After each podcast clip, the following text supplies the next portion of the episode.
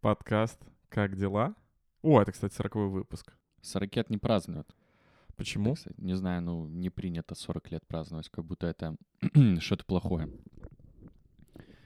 Ты не знал о таком? Я успел забыть. Я думаю, я знал, просто я успел забыть. Ну, потому что зачем? Да. Подкаст «Как дела?» Стас и Рома, выпуск Э, номер да. 40. Подписывайтесь на нас на всех аудиоплатформах, а, как минимум этой планеты. Вот стоило мне сейчас, короче, сесть записывать подкаст и закрыться в комнате, как кошка сразу же вот начала э, царапать двери. То есть я пока настраивался и все это делал, все было окей. Стоило только начать запись, сразу мя- мяукает и просится. Она что-то упускает. Она чувствует, что она упускает что-то важное, Ну, что коты- происходит. Коты не любят, когда хозяева закрываются где-то. Самая Я частая думал, не история с любят, когда туалетом. хозяева-подкастеры. Да, ну, им неприятно просто. Они такие, боже, на что вы тратите свое время? Лучше бы покормили нас.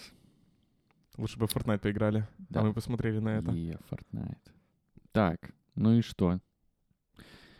Ну, ну и как дела, Романыч? Сколько мы с тобой не записывались? Недельки Получается, полторы или две, получается, или сколько? полторы-две недели, да? Так, как дела? Ам, нормально. Я два раза сходил в кино. Мне очень понравилось. Э, на я послушал... Бондея Да-да-да. и Дюну? Да. Джеймс Бондей, А на Венома? Дюней. Не, на Венома не пойду. Я не хочу давать им деньги. Вот все. Я первому фильму не хотел деньги давать, а этому я совсем не хочу деньги давать. Ну и все обзоры как бы они такие.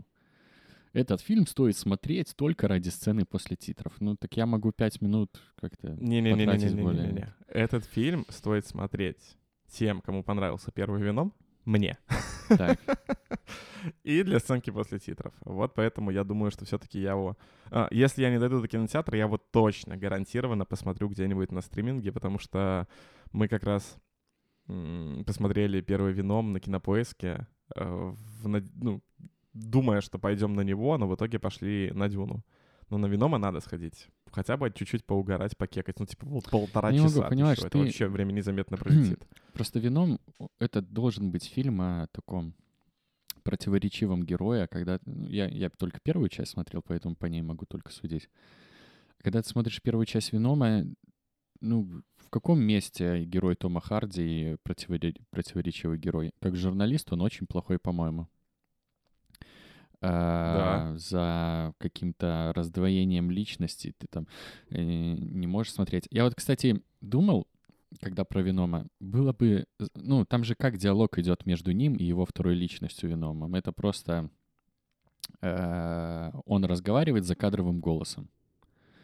Так? Ну, то есть мы как зрители это видим, как чувак говорит, и ему кто-то невидимый отвечает. Мгм. Но в мире же фильма все видят только эм, ну, Эдди Брока, Эдди Брока. который э, говорит только свои реплики. Я вот по- подумал, что было бы забавно, если бы вот это раздвоение, раздвоение личностей для нас, как для зрителей, было показано точно так же, и мы могли бы только догадываться о тех репликах, которые Веном говорит Эдди Броку. То есть э, по ответам Эдди Брока, по тому, как меняется его мимика, когда там, например, Веном говорит вещи, которые ему не нравятся. И, возможно, это бы сделало фильм немного лучше. Да, это отличный бро-ромком такой. Ну, короче, а, мне кажется, то, что ты сейчас говоришь, это твои ожидания от того, какого бы ты хотел э, сферический вином в вакууме, которого бы ты ожидал.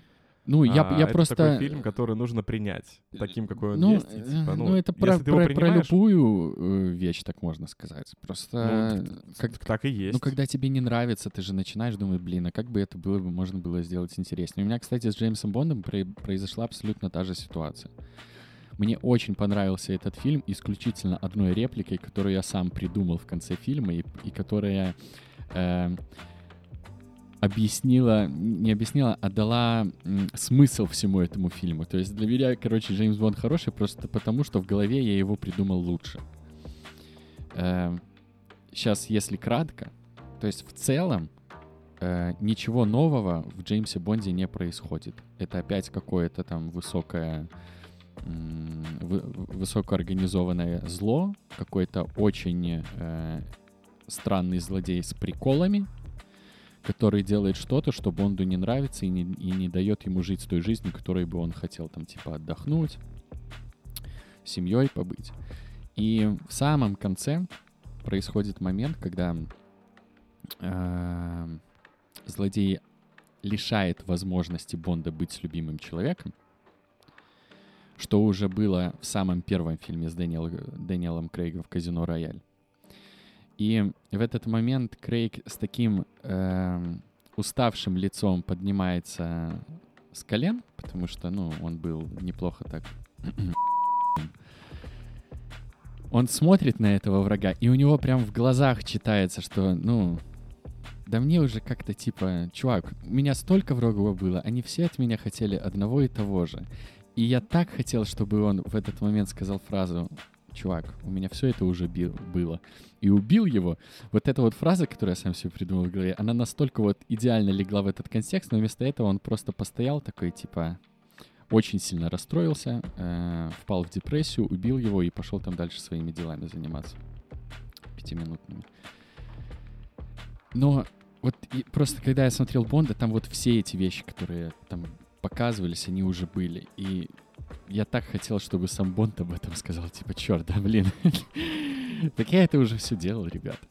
Ну, что, мир не спа- спасал, что меня любимую не забирали? Ну, забирали, типа, что оказывало- оказывалось, что британское правительство играет там в обе стороны, ну, тоже было. И как-то... И хотелось вот этой, знаешь, такой позитивной невозмутимости Бонда. Типа, чуваки, как у Паши Техника в Мексике, когда он просил от него на две недели, пожалуйста. Эм, Окей. Ну, блин, но если... Вообще главная проблема Джеймса Бонда, что люди разговаривают ме- между экшн-сценами, особенно в сценах, где есть э, чувак, который играл Фредди Меркури. Как его зовут? Рами... э, Рами Малик. да. Эм, но сами экшн-сцены, конечно, блин, кайф. Я вообще думаю, что сейчас же стоит вопрос по поводу того, что дальше с Джеймсом Бондом делаться будет. Я вообще э, не удивлюсь, если режиссером следующего Бонда поставят какого-нибудь чувака, который снимал что-то похожее на Джона Уика или самого Джона Уика. Короче, я вангую либо вот эту вот братву, которая трилогию делала, или, короче, Илью Найшулера следующим режиссером Джеймса Бонда. Потому что там уже было видно по экшн, по экшн-сценам, насколько сильно они вдохновлялись э, вот этой вот всей Джо, Джона Уиковской Джона Уиковскими атрибутами. Там в конце фильма есть э, сцена, которая снята очень таким длинным кадром, которая напоминает сцену из эм, третьего Джона Уика. Помнишь, когда он собирает пистолет э, из деталей в музее? И Мгм. в самый последний момент э, заходит враг, и он э, убивает его последней пулей. Вот здесь точно, ну, по напряжению очень похожая сцена, тоже снята одним длинным планом, когда Бонд пробирается по лестничной площадке, у него постоянно заканчиваются патроны, и он прячется за, за телами убитых врагов. Очень, очень хорошая. Ну, если закончить еще про Бонда, то, блин, насколько это стильное кино.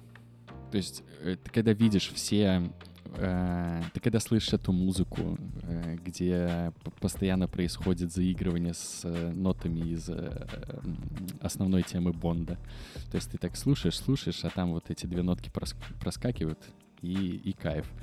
Эти титры вступительные под самого популярного исполнителя, который сейчас есть, там Билли Айлиш поет, в прошлый раз это был, кто там Skyfall пел.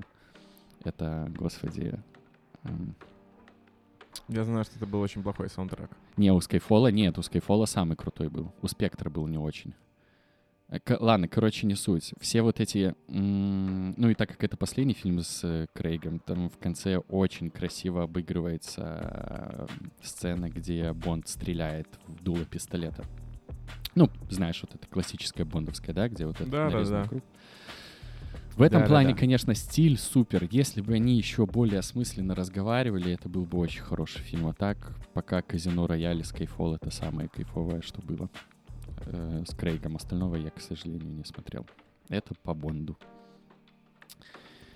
Не смотрел и не планирую. Блин, Skyfall, вот насколько он стильный. нас- А, там еще у Skyfall, кстати, э, оператором выступает мужик, который снимал «Прибытие», «Бегущий по лезвию». Я постоянно забываю, как его Дэнни зовут. Вильнёв. Не-не-не-не-не-не-не, оператором. я понял, оператором. ком ты. 1917.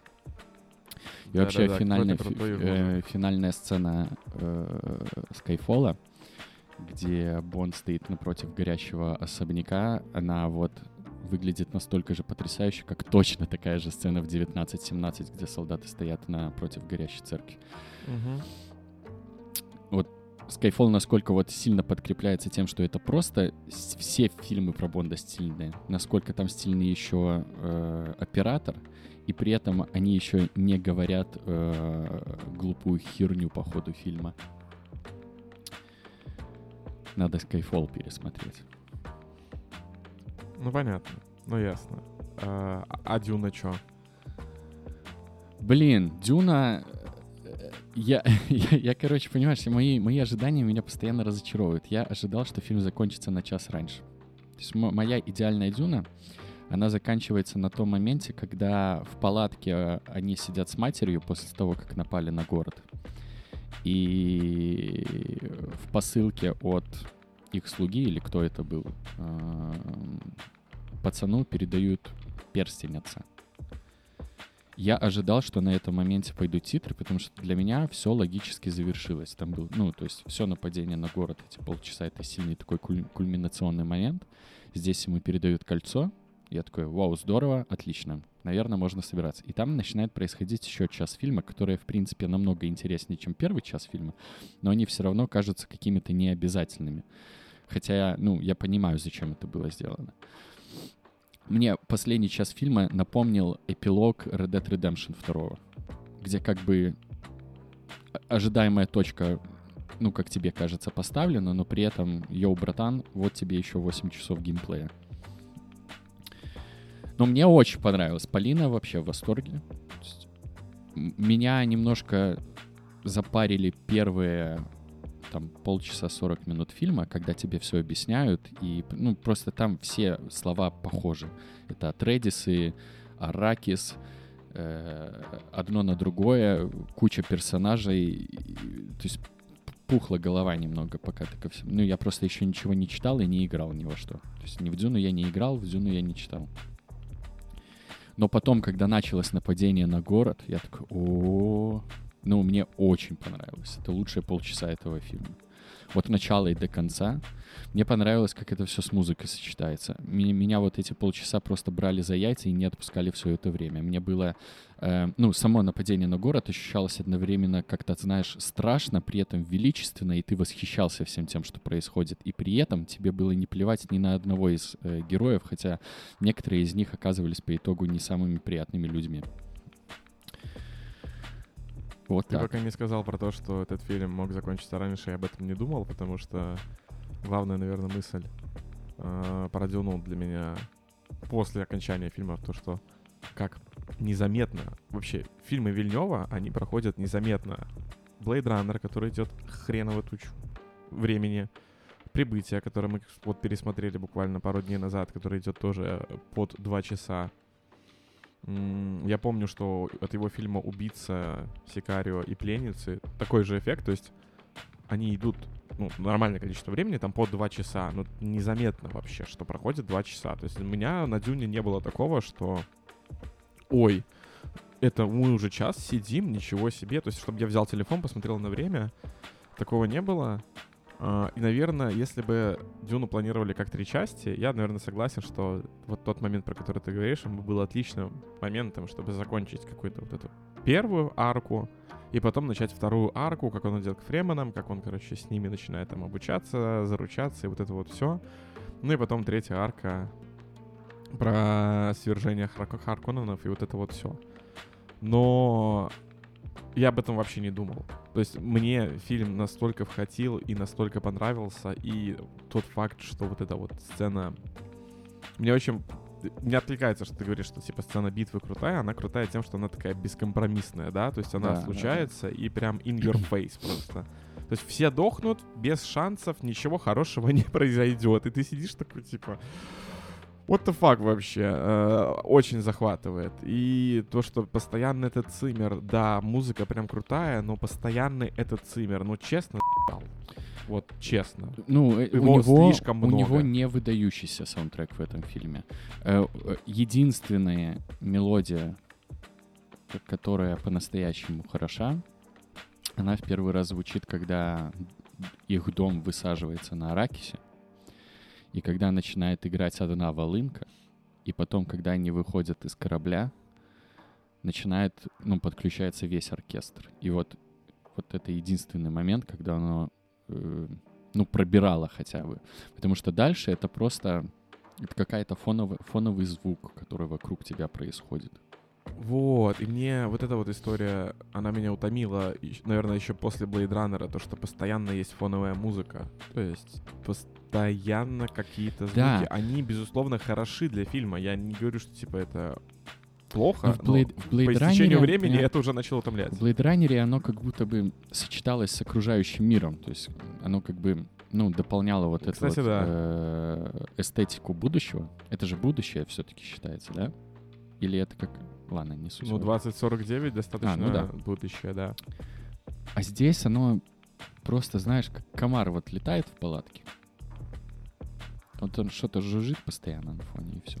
Но, но волынка все еще... э, Ну, единственный нормальный э, музыкальный заход в этом фильме. Как бы мне, с одной стороны, понравилось, как этот фильм закончилось, закончился. То есть, ну, тоже такая понятная точка. Он убивает в первый раз э, врага, противника и заручается поддержкой. Но мне просто так нравится сама мысль, что он мог закончиться на час раньше после понятной и очень сильной кульминации. Э, слушай, самое главное, знаешь что? Ну, Я так могу описать. Мне очень захотелось все прочитать после просмотра этого фильма. И мне кажется, это самое главное. То есть в любом случае это отличная картина, которую стоит посмотреть. Э, Она, как всегда, э, вылезана с такой точностью. Ты ставишь на стоп-кардер, хочешь поставить, э, распечатать и в рамочку. Очень много вот этих чисто вильневовских приемов. Помнишь с э, головой быка, которая на стене висит? Где она в первый раз мелькает, Да-да-да. когда они собираются переезжать, потом, когда они уже на Аракисе и в, ну, в их дворце, или как это называется правильно, она просто висит на стене, и последнее ее появление — это уже в моменте отравления. Ну, ну, приятно на это смотреть. Приятно видеть, как э, промышленный, промышленный дизайн всего проработан до таких мелочей. Э, сходишь с ума от понимания того, какое гигантское количество времени и денег было потрачено на такой фильм, эм, вероятность окупиться у которого ничтожно мала. Это забавно. Ну тут я бы не сказал, что почему ничтожно мала. Ну, Опять-таки, учитывая все, Дюна учитывая... Достаточно популярная Я, я согласен, ну, я в плане, типа, насколько неудачное время для выхода такого фильма. Вот это обидно. Ну, только если, да, только если вот это вот а, грустный факт. Но в то же время, вон, это сейчас же, получается, в, в Евросоюзе, по-моему, и в Штатах показ еще не начался. И да, там, где на следующей неделе. показ уже прошел, Россия на первом месте по сборам. А, Россия и страны СНГ. Вообще, вот э, интересно, что Россия и страны СНГ в плане проката абсолютно э, со своими приколами страна. Насколько вот у нас любят, э, господи, Гай Ричи. Насколько у нас любят Гай Ричи, настолько он не собирает в других странах. И другие схожие приколы с этим. Ну, потому что народное кино. как- Да, да, да, удивительно, насколько, насколько английский бандитизм ближе и роднее нашему зрителю, чем, в- чем в Британии. Хотя- Я не думаю, что это про это история. Я думаю, что это тупо эм, ностальгия по кассетным карте «Деньги, два переводом. ствола, револьвер и с***. То есть я думаю, что это вот эта вот история про то, что, блин, ну Гай Рич, он же вот снял вот эти классные фильмы, ну как бы он снимает вообще культовые, хотя эм, е- Гай Ричи сравнивают уже с Тарантино часто, хотя вообще, типа, Ну вот, Нет. кстати, да, непонятно почему. Нельзя Ну, сравнивать э, абсолютно два разных чувака. Их было уместно сравнивать, когда у Тарантино выходили схожие фильмы, его первые. Когда, ну... Да, да нет. Ну, То- слушай, то- первые то фильмы достаточно нет. похожи. Это много персонажей и интересные диалоги. Подход к съемкам у Тарантино и Гая Ричи, они а, абсолютно разные. И да, давай, да- давай так, так скажем. Криминальное чтиво с фильмами Гая Ричи объединяет тот факт, что этот фильм выглядит как фильм, в котором взяли сценарий, написали его, а потом взяли вот эти вот листики со сценарием, перемешали. И потом начали, и вот в таком порядке показали зрителю. Этим может быть похоже. Но все-таки я бы сказал, что Тарантино, как сказать, по будет. Знаешь, он, он все-таки любит сам факт, так, что есть такой фильм, как «Убить Билла», да, ну, вот за- отрезанные головы, вот эти переигрывания, господи, у меня все слова из глупо вылетали. Он любит какие-то вещи возводить в абсолют. А, а у Гая Ричи все-таки более ровные, я бы сказал. Не, фильмы. знаешь, я, я бы, знаешь, как описал э, все классические фильмы Гая Ричи? Э, я бы их назвал «Стечение обстоятельств». Вот все, что у него Ну, типа. происходит в фильмах, это просто очень интересное стечение обстоятельств. Кульминация в этом плане это, конечно, э, большой куш. Как, когда все вообще совершенно случайно сходится в одной сумасшедшей точке. Наверное. А ты Ну, в общем- Дюны не читал? Или, или как? В детстве. Не, слушай, я нормально, когда мне было лет, наверное... Сколько мне могло быть лет? Лет 10-11, наверное, когда мне было, я нормально по Дюне угорал. То есть я очень любил стратегию на, ком- на комп, которая не старая Дюна 2 и Дюна 2000, а там выходила новая Император Битва за Дюну от разработчиков команды Conquer, и поэтому она была очень похожа на команду Conquer Generals.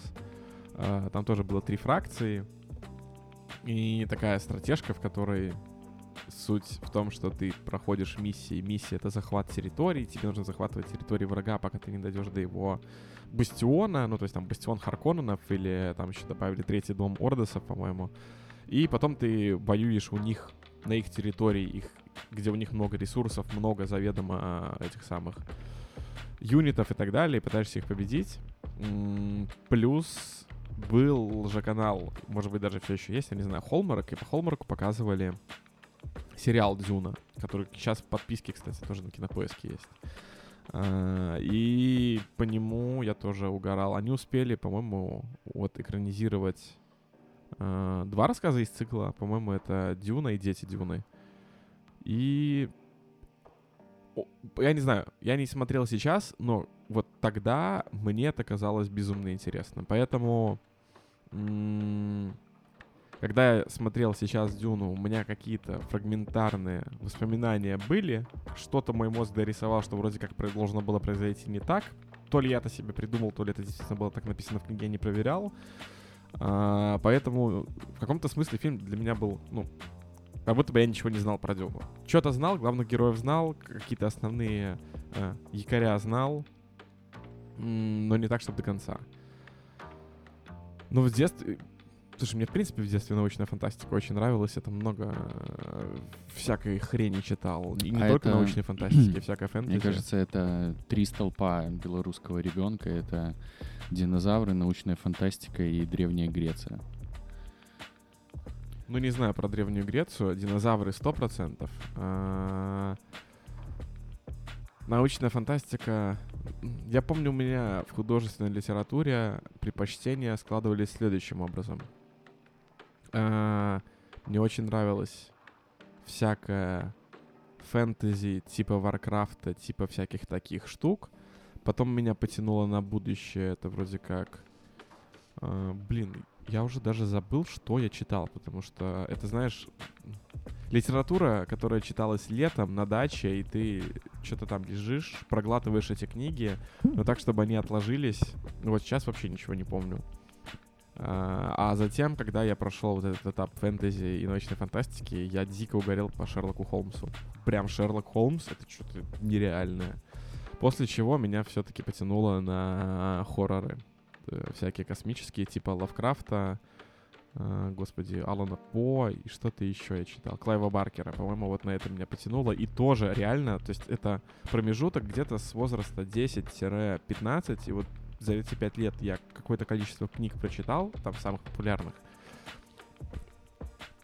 но ничего не помню вообще. И при этом еще сам пытался писать книги. У меня есть дискета с фэнтези, в которой я написал страниц 20. У меня где-то, походу, лежит мой маленький рассказ на английском ужастик. И у меня еще где-то, походу, лежит ужастик в стиле Silent Hill. Там тоже страниц 14 написаны. Забавно, что это все в будущем для тебя или там, допустим, для твоих детей это превратится в интересный квест найти э, дисковод для дискеты, чтобы... Это уже квест, это уже квест. Блин, не знаю. Э, у меня с чтением как-то... Меня всегда на лето в деревню отправляли, и там времени читать как-то не находить. Да и неинтересно было. То есть какой смысл тебе что-то... Ну, сейчас я давай объясню. Э, зачем сидеть и что-то читать, если ты можешь пойти с пацанами построить шалаш на дереве? Ну вот что из этого выбрать? Я выбирал шалаш на дереве всегда или там футбол погонять. И меня мои, в принципе, и не заставляли никогда. То есть у меня есть какой-то э, небольшой совсем пул литературы, который я почему-то решил прочитать, и мне это искренне понравилось. Э, но это, конечно, не сравнится с твоими объемами. Вообще ни в коем случае.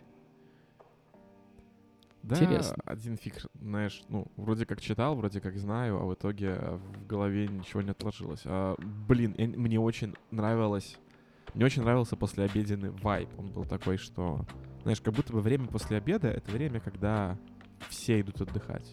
Сиеста. Ну, такая дачная сиеста.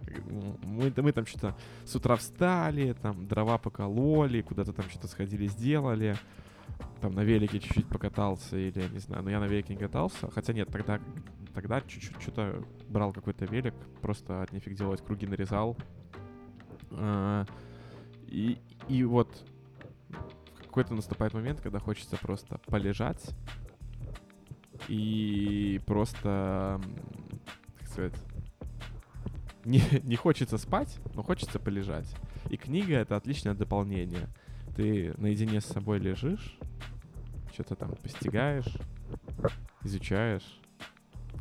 Да, кайфово было. Сейчас сон, ой, сейчас чтение, оно, конечно, больше про перед сном, чтобы убаюкать, хотя хочется как-то интегрировать его именно в дневную практику. Вот у меня, кстати, по-другому было. Из-за того, что мы в деревне постоянно чем-то в первой половине дня занимались э, чем-то важным для участка, то есть вот то, что ты говорил, что-то там, дрова поносить, э, прополоть что-то, то вот это послеобеденное время, когда старшие уходили отдыхать, там дневной сон, это было единственным временем, когда Э, то есть такое окно, где мы предоставлены были сами себе, и поэтому мы, у нас никогда не было такого, что, а, ну и мы тоже спать. Мы всегда пользовались этим окном. То есть, о, отлично, наши поели, наши идут отдыхать, а мы теперь можем заниматься своей э, интересной детской дичью. Вот, может быть, и это еще. Меня просто, типа, у меня было три разных дачи деревни, где я тусовался, когда был малой. У меня была деревня, э, дом, получается, отца, куда мы ездили. Я, я не помню, короче. Это, наверное, было в возрасте там типа от 7 до 11 мы туда гоняли. И там я все-таки больше именно вот про то, что ты говоришь, с пацанами что-то побегать, по херней пострадать. Или я с собой все-таки Соньку брал, поэтому можно было с пацанами в Mortal Kombat в Соньку порубиться. Ну, то есть, да, это татами скорее не считал, а вот какой-то хренью там страдал. Или в игрушки играл, потому что я еще в том возрасте. Может быть, я даже младше был, поэтому... Ну, так, так или иначе, или в какие-нибудь игрушки поиграть. Потом был период, когда летом выезжал на дачу к э, Мише, к своему соседу. И там тоже, я не помню, что мы читали, там тоже это было больше про, ну, как ты говоришь, шалаш построить, на велике покататься. Э, опять же, Миша тоже брал свой комп, поэтому мы там смотрели всякие фильмы. У него еще так аутентично было. Комп стоял наверху, на чердаке.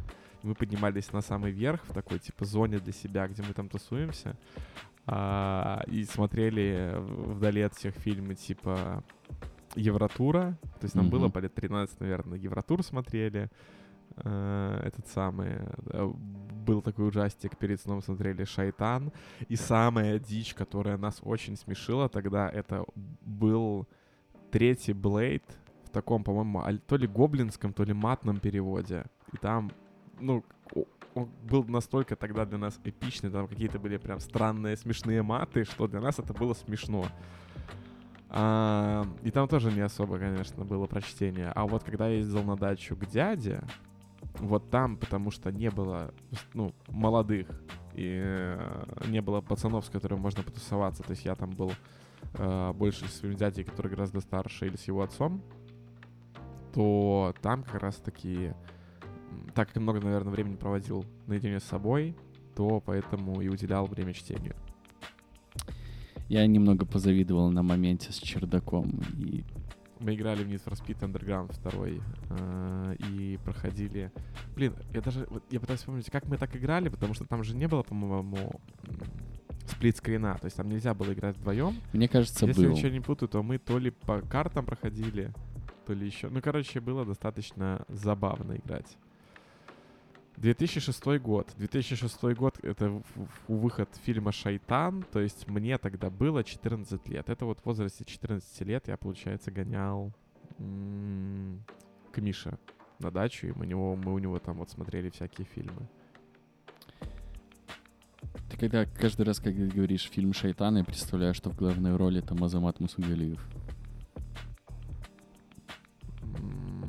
Просто... Ну, там Винсан Кассель в главной роли просто, просто вброс. Так, давай, чё, ну, Питер? Смешно. А ты в IMAX ходил? Куда ты ходил на Дюну?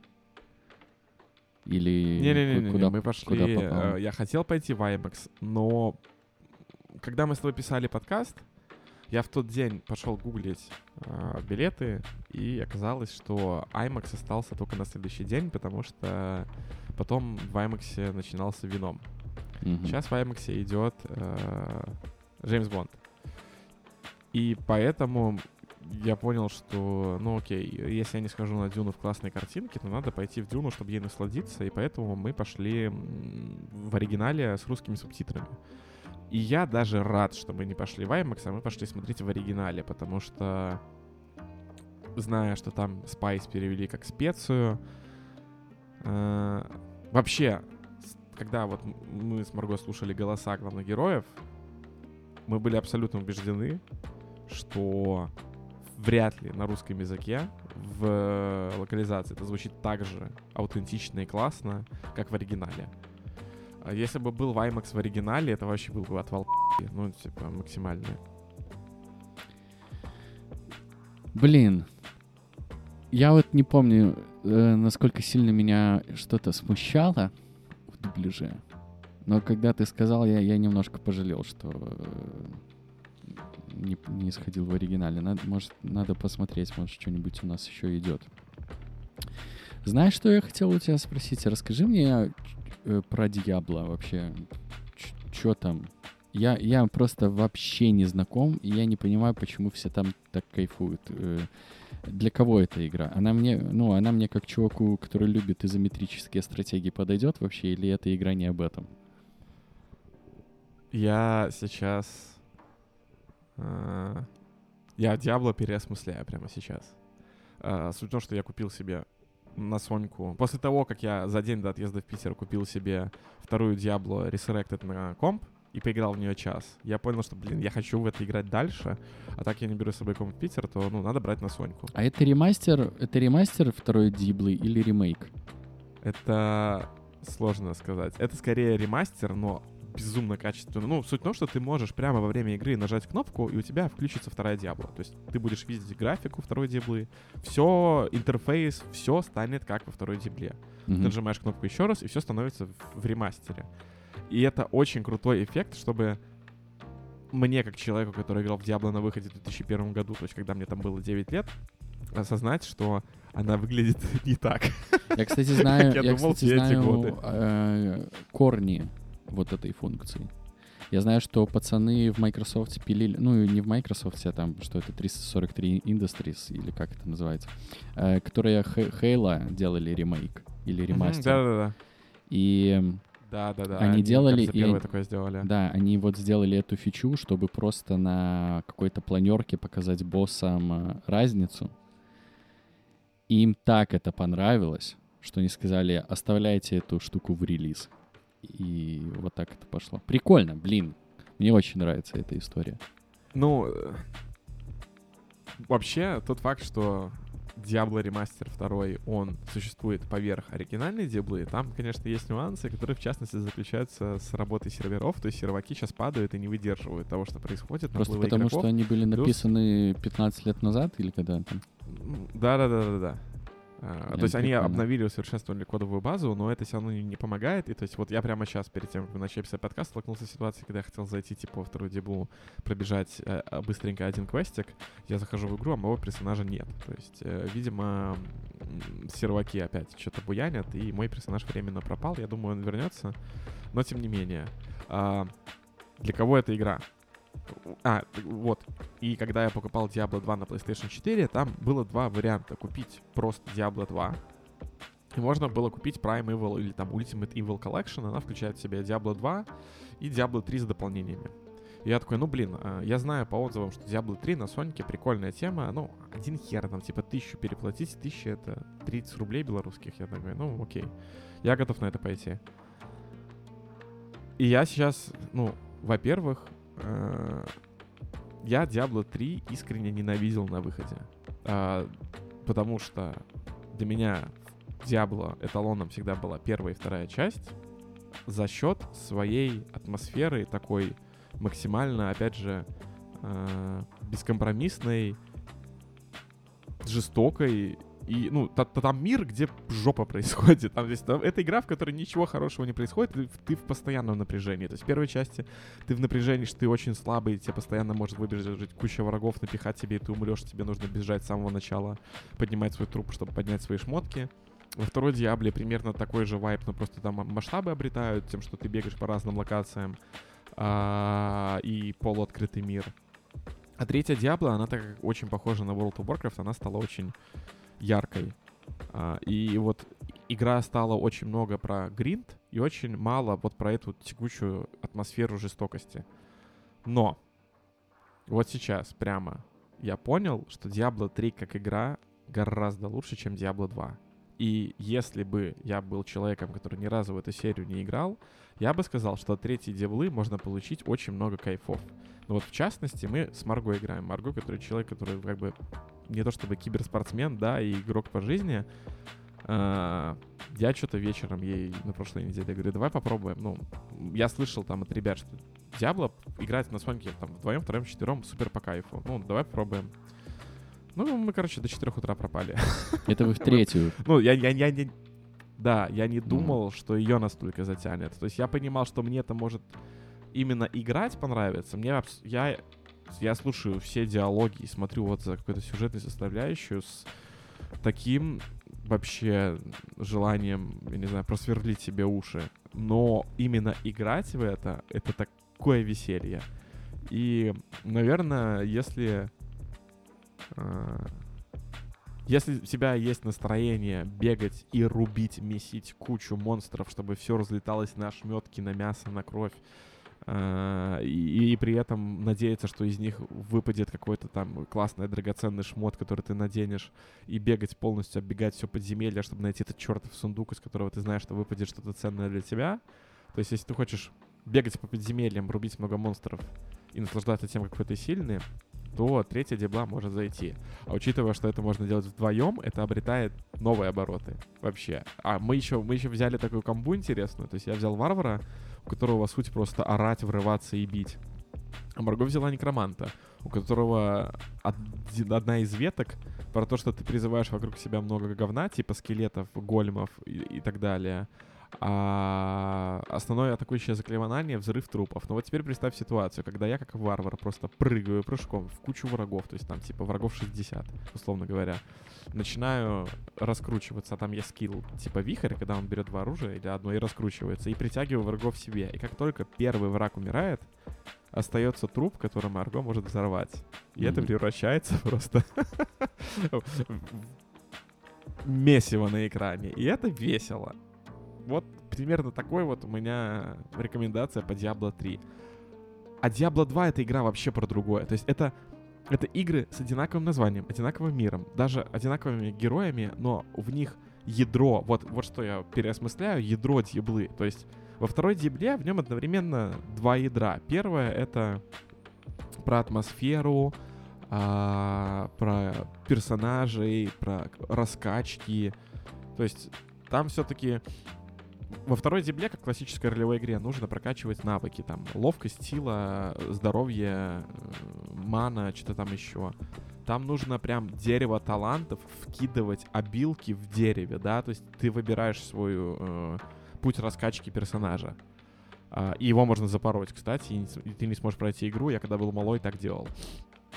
Там она медленнее по темпу, и там ставки выше в том плане, что там легко можно сдохнуть. То есть ты можешь зайти в подземелье, в котором тебя окружат куча жуков, которые, э, по, когда ты их бьешь, они бьются молнией. Если у тебя нет защиты от молнии, ты просто умираешь. А потом тебе нужно с базы бежать, короче, за своим трупом, э, хороводить их так, чтобы ты его смог поднять. Ну, там другой вайб совершенно. Там нет вот этого именно «я сейчас ворвусь и буду месить монстров». Там вайб я сейчас пойду в подземелье, и, господи, лишь бы не сдохнуть, и чтобы я смог всех убить и найти этот чертов предмет. То есть там, где в третьей дебле надо и хочется бежать, вырываться, всех убивать, во второй очень часто хочется пробежать комнату, типа, ты, ты там в подземелье бежишь, открываешь комнату, там куча каких-нибудь, я не знаю, саламандр, ты такой, no fucking way, закрываешь дверь и убегаешь. Или наоборот, вбегаешь и пытаешься как можно быстрее пробежать эту комнату, чтобы тебя не убили. А, и во второй дибле очень нравится вот то, что я вот сказал, вот эта вот возможность переключить графику, про то, что я понял, как много в моей в моем воображении я уже дорисовал себе. И то, что я себе дорисовал, оно вот выглядит так, как сейчас выглядит ремастер. Ой, это очень частая история, когда ты начинаешь играть в ремастер, и тебе кажется, блин, так это ж ничего не изменилось, оно все так и было на самом деле. А потом ты врубаешь видос, э, как выглядела оригинальная игра, и у тебя и происходит такой маленький культурный шок. да, но понимаешь, в чем дело? Вторая дебла была очень бедна, скажем так, на детали локации. Ну, то есть простой пример, я сам проверял. Там, где в каком-нибудь обычных, обы, в катакомбах просто стены, ну, то есть ты заходишь в комнату, а там просто стены, и там из предметов интерьера максимум, что может быть, это какой-нибудь э, накололи, короче, человека на кол, стоит факел и горящие бочки, например. В ремастере там еще и в стенах могут быть, например, то есть так как это катакомбы, там в стенах могут лежать э, эти самые гробики, там может быть какой-нибудь разделочная доска. То есть они вот там, где во второй обычной дебле были просто стеночки, они туда вписали какие-то элементы, э, которые показывают тебе по-настоящему, где ты находишься. И круто, что это все сделано по старым дизайн-документам. Ну, то есть это сделано с видением, с тем видением игры, которое было, когда ее делали вот 20 лет назад. И это вообще отвал пизды. Интересно, почему так э, они не смогли сделать с третьим вариком? Подожди, а это кто третий варик? Они что же его Не-не-не, третий варик делала другая внутренняя студия, то есть здесь подключили Vicarious Visions, внутрен... внутренняя студия Activision, которая в том числе делала ремейк Краша Бандикута. Короче, вот Vicarious Короче, ну это Visions тоже Activision Blizzard, правильно же? Третий варик. Это Activision. То есть, смотри, компания, которая сейчас делала ремастер Диаблы 2, это компания Vicarious Visions, которая до этого для Activision делала ремейки других игр. Мгм. И когда они так хорошо себя зарекомендовали, как компания, которая умеет де- делать классные ремейки, там, в частности, Краша Бандикута, которого сделали, ну, круто, а, и, и им вот предложили сделать ремейк Диаблы. Плюс, я думаю, это сделано еще и на фоне того, что а, провалился ремейк Варкрафта, который как раз-таки делала какая-то близзардовская студия. Если Ну, Варик, не, ну, мой вопрос в другом. Warcraft тоже им принадлежит, правда? Ну, правильно я, я помню? Ну, Ну, Activision Blizzard, Blizzard, правильно? да. все, я просто так, на всякий случай. Просто я до сих пор не понимаю, как его можно было так эпично всрать. Особенно с Очень теми, легко. с теми обещаниями, которые они давали на старте. Ты помнишь, как мы сидели в клубе с Лешей Лисафиным и обсуждали, что, блин, если там можно будет запустить э, кастомные карты, ну, включая доту, ну, Леша там, по-моему, с ума сходил, и его рука под столом как-то очень странно дергалась.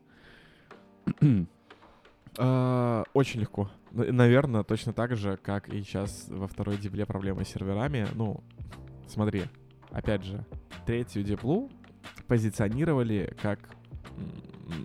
Третий варик или про Игру- ты, подожди? Ты сказал третью Да, диблу. третий, со- да, да, третий варик э, Warcraft Reforged, который, Мгм. ремейк третьего Warcraft и Warcraft Frozen Throne, э, его позиционировали как игра, которая будет существовать вместо Frozen Throne и вместо э, Lords of the...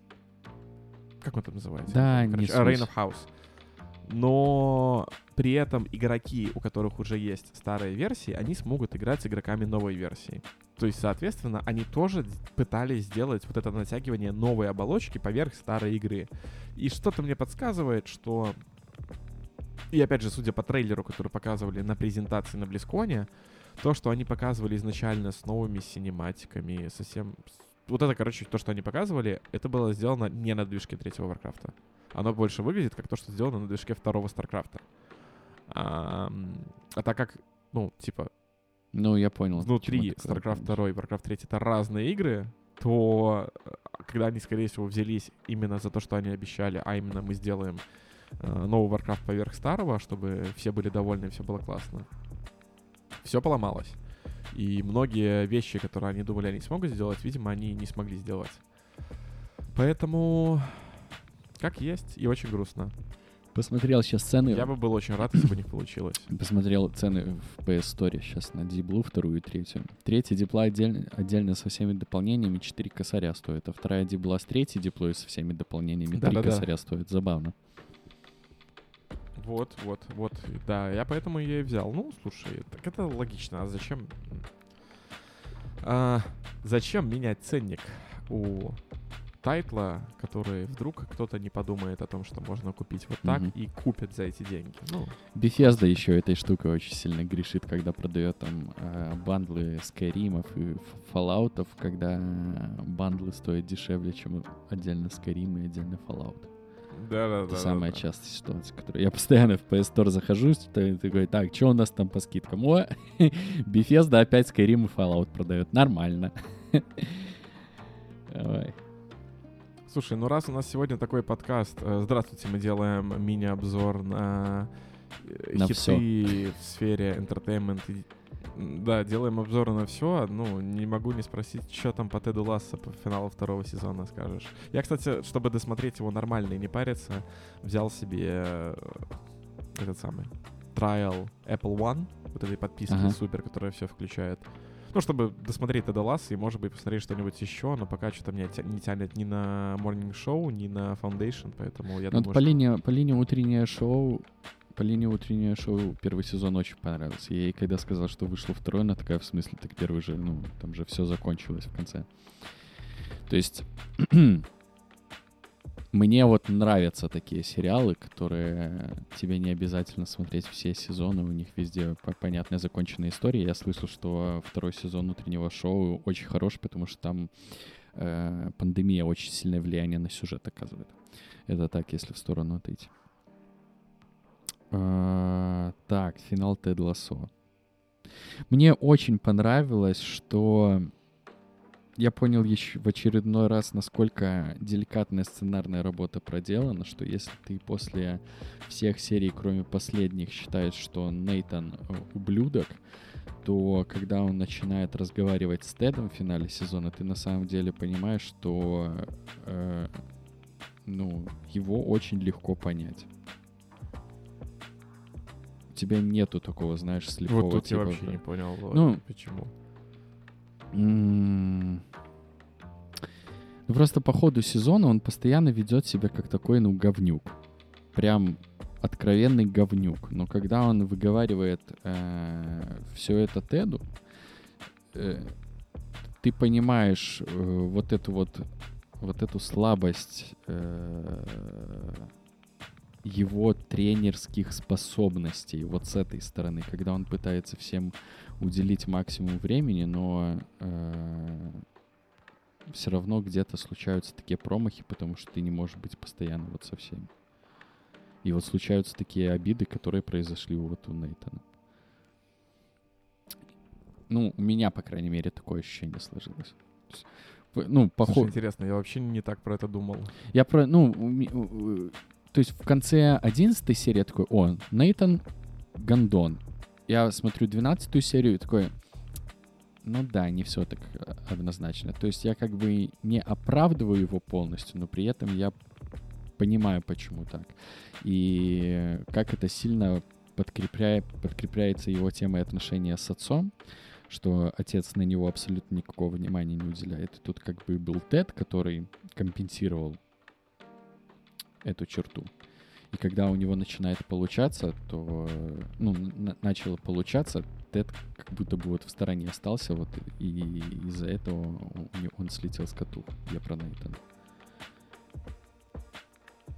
Я уже и сам запутался. Короче, мне очень понравился финал сезона.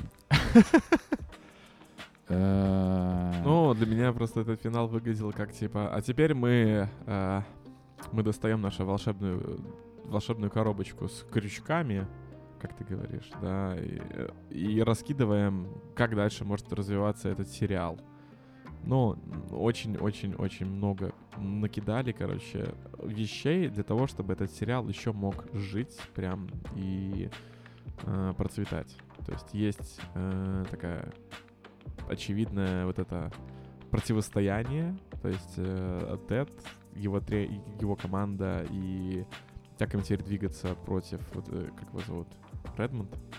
Ричмонд. Как зовут этого чувака, я забыл. Я- ты Руперт, А, Руперт. Руперт. Против, Я- я думал, Ру- против команду. Руперта. А, Есть э, прям противник, назовем так, в виде Нейтана, который такой, а, знаешь, история про Звездные войны, эпизод третий. Энакин Скайуокер переходит на темную сторону, сторону силы, а, потому что не смог справиться со своим эго и внутренними переживаниями и Да. обрести уверенность в себе. Вообще, Чисто Звездные войны. Вообще вся последняя серия, она про историю ученик и учитель. Это про Ребекку и... Я постоянно забываю, как зовут эту милую девушку, которая в ма- в маркетинге... К- Келли, да. Э, Это и про Нейтана с Тедом. Э, И то, как э, тренер, тренер Бирд, как он эту всю ситуацию держит на контроле и как он общается с Тедом, пытаясь решить эту проблему. То есть мне вообще иногда кажется, что... Ладно, не, это уже когда не сейчас на кофейной гуще у меня начнется. Мне единственный момент, Ну который да. мне не понравился в последней серии, это то, что происходило в самом конце, когда показывались титры, что произошло через две недели, что произошло там через три месяца. Я не очень понимаю, что происходит между Роем Кентом и Килли. Э, Потому что это, мне кажется, единственная вообще э, сюжетная линия, которая в итоге высосана из пальца по поводу того, какие у них там проблемы просто... Ну, мне они непонятны из воздуха. Ну, вот это вот напряжение в течение последних двух серий, где, типа, они как бы вроде бы как будто бы хотят расстаться, но ты не понимаешь, почему. Нет, там же не про это история. Там же история про то, что а, Они э, такие классные, они так друг друга любят, они друг- так друг друга ценят, но при этом на протяжении сезона они сталкиваются с классичко- классическими пробела- проблемами парочек про слияние, про вот то, что, ну, там была вот эта серия, помнишь, когда Рой постоянно за Келли бегал и там садился читать, когда она смотрелась, она смотрела Да-да-да-да. э, «Секс в большом городе» в сцене, где говорится, ты не даешь мне комнату. Ну, классная, короче, сцена. Ну, то есть сезон про их развитие как пары, про те проблемы, с которыми сталкиваются часто пары, про то, что они там конфетно-букетный период, потом, короче, взросление пары, потом, короче, слияние пары, д- потом понимание того, что так мы все-таки как бы тоже люди, нам нужно пространство, и вот эта вот сепарация происходит, и оно все в конечном итоге сводится к тому, что у них накопились моменты самого важного отсутствия доверия, ну, потому что они не рассказали изначально вот эти вот истории про то, что Джейми признался в любви, Нейтан поцеловал, а, происходят какие-то вещи, которые влияют на их отношения, и если бы они были пары с высоким уровнем доверия, они бы эти вещи проговаривали, но они их не проговаривают, и вот есть такой кризис доверия. И это вот скорее не про расставание, а про то, что как растет их пара, и сможет ли их пара вырасти и стать вот такой вот прям супер парой, в которой все хорошо. И как бы вот эта вот сцена после титра, она как бы показывает, что возможно там еще не так хорошо все. То есть там какого-то доверия, может быть, нет по каким-то причинам. Ну да. Согласен. Покупать два билета на отпуск, не посоветовавшись своим любимым человеком, у которого сейчас очень много работы, Да. это немножечко странно, да. То есть, да. То есть это хороший сюрприз, но в то же время Да. он это сделал, потому что он этого хотел, он сделал для себя. Да-да-да. Ну, да. вот, вот они очень, они очень хорошо, короче, они на этой паре очень хорошо показывают среднестатистическую пару, которая может или не может попасть в какую-то а, проблемную ситуацию. Мне очень нравится по ходу этого сезона тренер Бирд и тот... Я бы не назвал это просто путем, ну, вот я хотел сказать, и тот путь, который он прошел, потому что по факту-то у него какого-то начала и конца нету. Но его роль в целом в этом сезоне, мне кажется, очень интересный. То, то как он контролирует всю эту ситуацию. Мне очень нравится... э, Я опять забыл его имя. Э, Ну, офисный мужик. Э, Лесли. Джонс. то, как он с Килли еще поговорил в последней серии, где он объяснил, собственно, вот эту роль учителя и как она должна быть на самом деле. Типа, ну, помнишь, когда он ей сказал, что Ребекка на тебя не будет злиться, потому что хороший Да-да-да-да. учитель рад, когда, типа, у ученика все окей. Забавно вообще, что э, после всего того говна, которое было в первом сезоне, его Ребекка называет не по фамилии, а по имени теперь. Это вот мне почему-то с первой серии начало бросаться в глаза, и вот до последней серии я постоянно об этом думал. Какой все-таки вот терапевтический эффект на них произвело все то, что происходило в прошлом сезоне. Эм, Ну и приятная была эта отсылка, когда Тед сказал Ребекке, что раз в год ты приходишь мне с Да-да-да-да-да. какими-то, э, откровениями. с Да. интересными новостями. Блин. А, Да я просто не знаю, ну а что тут говорить? Я в течение этих 12 недель получал невероятное удовольствие каждую, в каждую пятницу. Каждую пятницу я включал эту серию, через час я ее выключал, и с довольным лицом или грустно довольным лицом я шел дальше заниматься какими-то своими делами. Большое спасибо этому сериалу за такие прекрасные три месяца. Буду обязательно ждать следующего года. Мне все-таки... Мне что-то очень бросилось в глаза, насколько они растянули хронометраж каждой серии. Ну, типа, раньше серии были меньше. Да-да-да, ничего не по. Они были полчаса, по минут 30, по-моему. сейчас они Да-да. под 40, по 50. И это... Они утомляли периодически. Блин, не А, знаю, у меня такого вот не У было. меня есть опасение... У меня есть опасение, что вот именно за счет вот этого накидывания якорей, которые они сделали, сериал... Первый сезон объективно сильнее второго, потому что второй, как и многие вторые сезоны сериалов, он м, про расставление шахмат на шахматном поле. И у меня есть просто опасения, как эти шахматы будут разыгрываться дальше. Слушай, Надеюсь, что очень хорошо. мне как кажется, это, например, было в «Мистере Роботе». мне кажется, что те фигуры, которые они расставили в начале второго сезона, в- конце этого сезона, они уже все стояли на нужных местах, и расстановка на третий произошла именно в- конкретно в конце самой последней серии второго сезона. То есть, по-моему, все остальные Ну да, да, сюжетные да, да. линии закрыты. Поэтому я согласен, что первый сезон сильнее смотрится. Но он смотрится потому, что он э, короткий и, и не только в плане хронометража, но еще и количество серий. И он в целом смотрится как такой, знаешь, Концентрированный. да, потому он- что он- он такой очень концентрированный во всем. Да, крепкий, сбитый сериал. Раз, раз, раз, херак, 8 серий закончилось, все. Но при этом мне нравится второй сезон своими размерами. Он не настолько вырос, чтобы мне это доставляло дискомфорт. Я когда включал первую серию, меня немного пугало количество э, эпизодов. Но, блин, сейчас уже, когда все закончилось, я так окидывая взглядом все эпизоды, я не могу вспомнить ни одного, который бы я считал необязательным. Поэтому мне кажется, что все, что было, все, что им хотелось сказать, они сказали, и, и, типа, ну, просто на это им потребовалось больше времени, чем это было в первый раз.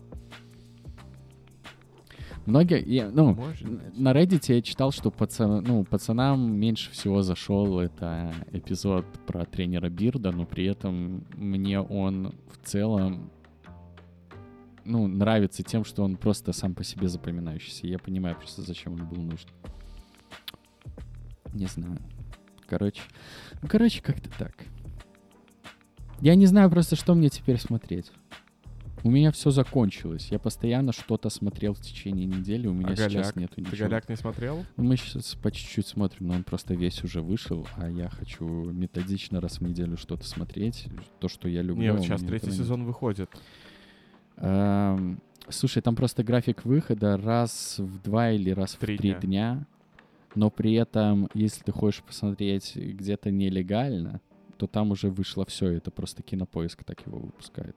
То То есть- Эм, Но, блин, уже вышло, по-моему, три или четыре серии. То есть, э, по-моему, это через неделю уже будет все. А я Мгм. кайфовал от вот этого недельного интервала. Лучшее время мое это было, когда летом в понедельник выходил Рик и Морти, в среду какое что-то от Марвела, а в пятницу Тед Лассо. Я такой, о божечки, у меня вся неделя расписана, я весь в делах.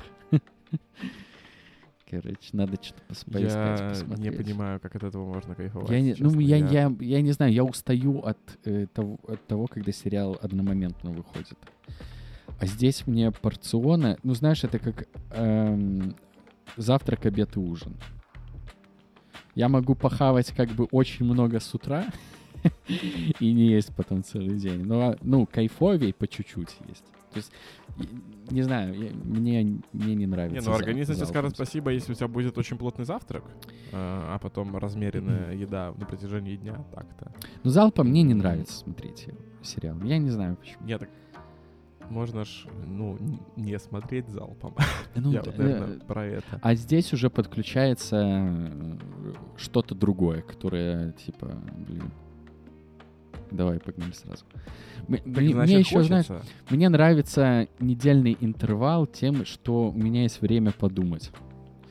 Э, типа, там, просто оценить прошлую серию, поп- поприкидывать, что может быть дальше. Э, мне нравится отсутствие ощущения, что я что-то упускаю, если я вот сейчас остановлю просмотр. У меня вот как будто я никуда не тороплюсь, понимаешь? Вот, я вот знаю, но выйдет через неделю, все, можно это отпустить. Мне нравится вот само ожидание. Где ты можешь об этом еще что-то почитать.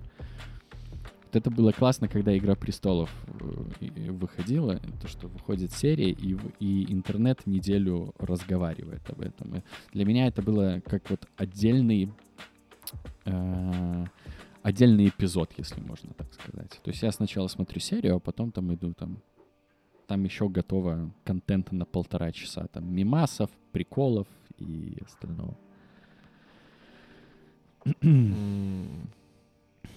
Я, наверное, в этом плане понимаю, но так как я этим не занимался... Единственный сериал, реально, которым я вот э, погружался в то, чтобы почитать, что пишут на форумах, разборы, догадки, теории, и вот это вот все, это был Мистер Робот, потому что он очень круто написан. Ну, то есть там, там были вещи, которые, ну, не очевидны.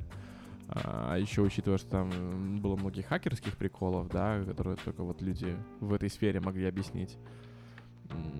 Там было за этим интересно следить. Но я все-таки... Э, я предпочитаю смотреть произведение опять же, концентрированно. То есть, если его можно посмотреть там за день, посмотреть за день или растянуть на пару дней, по двум причинам. Первое, ну, чаще всего, если так затягивает, это что-то очень хорошее, что интересно смотреть.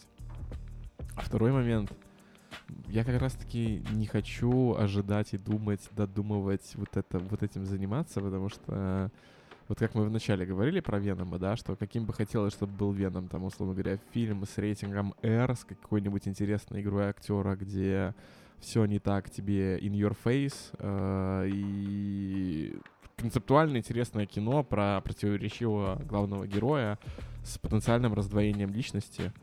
А вот не хочется никаких ожиданий строить, хочется просто, окей, вот мне сейчас рассказывают такую историю, и если меня эта история, я ее покупаю, она меня э, эмоционально захватывает, вот сел и в нее погрузился. Вот мы вот так посмотрели сериал полуночное место. Вообще бомба. Ну, типа, она, конечно, мне кажется, далеко не для всех. Я маме посоветовал. Она как любительница Кинга и всякой такой штуки.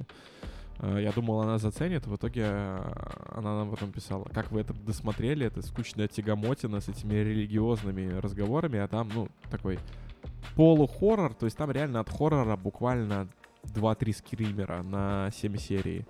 При этом это больше такая критика религии, критика, э, господи, 9-11. Короче, там много интересных есть высказываний на тему того, что происходит в мире.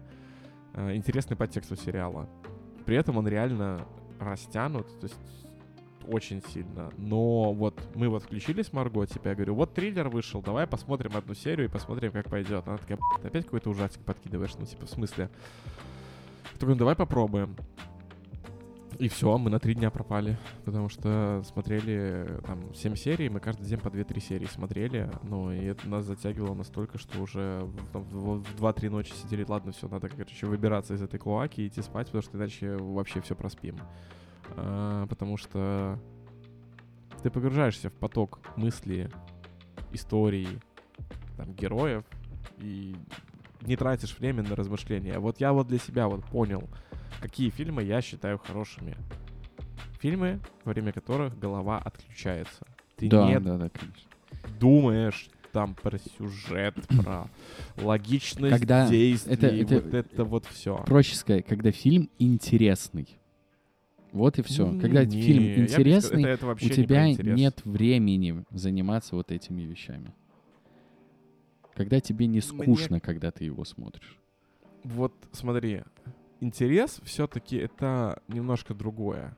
А, мне, я, наверное, если что, полностью согласен с тем, что ты говоришь. Не-не-не, я, ну просто я, мне кажется важным, что интерес и эмоциональная погруженность это все-таки разные штуки, потому что фильм может быть... «Интерстеллар» — безумно интересный фильм, вот честно. Но эмоционально он меня захватывает на минус 10. И поэтому мне этот фильм сложно было смотреть. А когда еще и происходят моменты, которые... Ну, мало того, что они меня эмоционально не захватывают, так они еще и противоречат конструкции фильма, как мне кажется, то все, фильм летит в тартарары в моей голове. Ну, это про момент, когда сила любви. Ну, то есть меня и так фильм эмоционально не погружает, но он держится для меня на том, что э, герои ученые делают какую-то важную историю. Фильм вообще написан с консультацией э, людей из науки, и он весь такой научный, а тут блядь, сила любви. Ну, типа, ну все пока.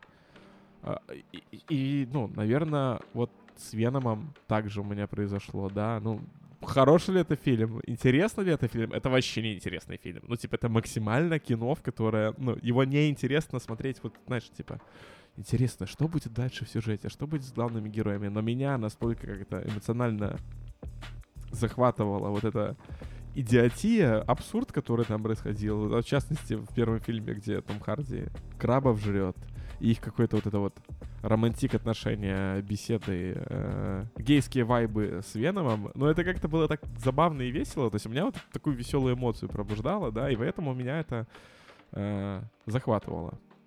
То есть когда есть эмоциональная штука, мне кажется, это гораздо важнее в любом фильме. Дюна, она вся для меня эмоцион... это супер эмоциональное кино. Оно не про, блин, интересно, как устроена вселенная. Вот я читал критику Дюны, э, там есть такой чувак, Макс Шишкин, у него канал в Телеграме Шишкино. Э, Он снимал клип Би-2, он снимал короткометражку с Моргенштерном. Короче, чел за кино максимально снимает, молодец, классно делает. И он критиковал Дюну, и основные его поинты критики были на том, что Дюна, если всматриваться в детали того, как устроен этот мир, фильм рушится. Ну, типа, не объясняется, почему вода важный ресурс. Не показывается, что вода важный ресурс. А, Не показывается вселенная галактика. А, Не объясняется много вещей, которые, ну, которые не понимают М, люди, не читавшие книгу. И на этом была построена критика, и я ее типа понимаю, но мне кажется, что когда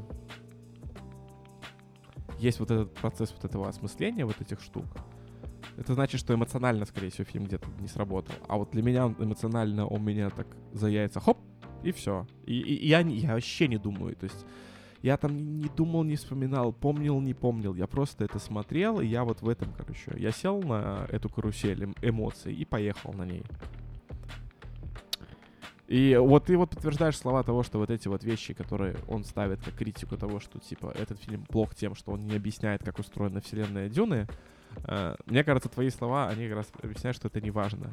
То есть, если фильм Я просто вообще с ним не желание согласен. как раз-таки ознакомиться, Мне еще и поводы его вот эти, особенно про воду, то, что он говорил, там очень сильно и хорошо объясняется, почему вода — это ценный ресурс. Ну, нет, не так. она- Ты... это не показывается. Ну, Не-не-не-не, там ты знаешь, почему вода есть. ценный ресурс, потому что ты, ну, ты живешь в мире и знаешь, что вода тебе нужна. И а ценность его в том мире, то, что там его мало, и как там люди приветствуют друг друга, как они делают кофе, там же акцентируется на этом внимание. И ты понимаешь, что воды, ну, мало, потому что, ну, это пустыня. Ты видишь, как они ею дорожат. Если для них самый...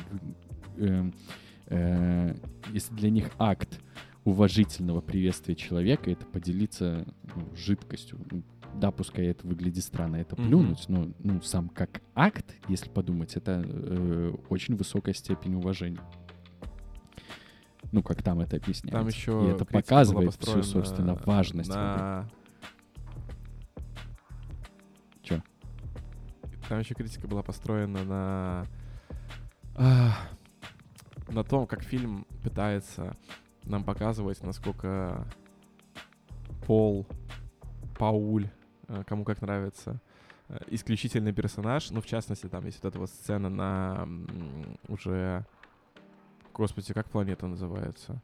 На Аракисе, когда герцог Лето стоит на балконе, ему говорят, двери закрывают. Ну, б- помнишь, эти большие м, Ну-ну-ну-ну. двери каменные закрываются, плиты, да, ему говорят, нужно уходить, на улице скоро будет очень жарко, нельзя будет находиться. И следующий кадр, э, Пол Атрейдис идет такой, типа, ну, я на расслабоне, на чиле, смотрю на пальмы. Ну, знаешь, э, то есть тебе только что сказали, что на улице сейчас будет жопа, и там не надо быть. И одновременно с этим показывают, как э, главный герой, который э, местный Иисус, он такой на расслабоне, на чиле, ему все ни почем. И вот еще такая критика была, таких прям одновременно противоречивых моментов с тем, что тебе только что сказали, что сейчас показывают, и с тем, что слишком много вот этого попыток показать, насколько он вау, он вообще просто Господь-Господь. И бог с ним. Согласен ли я с этим? Частично. Может быть. Но Я просто не хочу скатываться Фильм в, настолько эмоционально потрясающий. в нон-стоп оправдании этого фильма. Поэтому, ну, допустим. Ну, Нет, так тут же дело не про оправдание. То есть мо- вот тут именно про то, что я говорю, что Ну, просто меня это не смутило, я не А. знаю. И я не хочу в очередной раз начинать, типа, доказывать, нет, да как он смеет. Так- там, типа, ну, пускай. это ж не надо. Тут Я я, понимаю. это- я пытаюсь привести вот эту вот историю про то, что а, это не важно. Вот. То есть да, все эти да, да. моменты, они, они, они типа валидны. Ну, они действительно валидны. То есть можно было бы сделать что-то лучше, можно было бы сделать что-то не так. В любом фильме так, скорее всего. Многие фильмы, они могут очень быстро посыпаться а, от нелогичности мира, который есть. Но кино — это вот такой медиум, в котором, мне кажется, это все-таки не важно. То есть твоя погруженность эмоционально гораздо важнее. И если фильм э, заставляет тебя отключить голову и погрузиться вот в эти ощущения в теле, которые происходят, ну, знаешь, я не знаю, а, когда, например, вряд ли, если пересматривать «Короля льва», в моменте, когда умирает Муфаса, ты прям сидишь такой, осмысливаешь всю трагичность происходящего. Скорее всего, происходит какая-то глубоко эмоциональная штука. Ну, я просто не знаю. Наверное, люди, которых это не трогает, они сидят, угорают или думают о чем-то. Но в целом, если ты эмоционально в фильм погружен, мультик, то в этом моменте все отключается. И это вот самое, самое важное, оставаться наедине со своими ощущениями во время просмотра. Надеюсь, схожие эмоции вы испытываете от прослушивания нашего подкаста. Кстати, подписывайтесь на нас везде, где вам удобно. И пускай удача никогда не отворачивается от вас. Это был «Как дела?» подкаст, выпуск номер 40. Всем пока. Всем пока.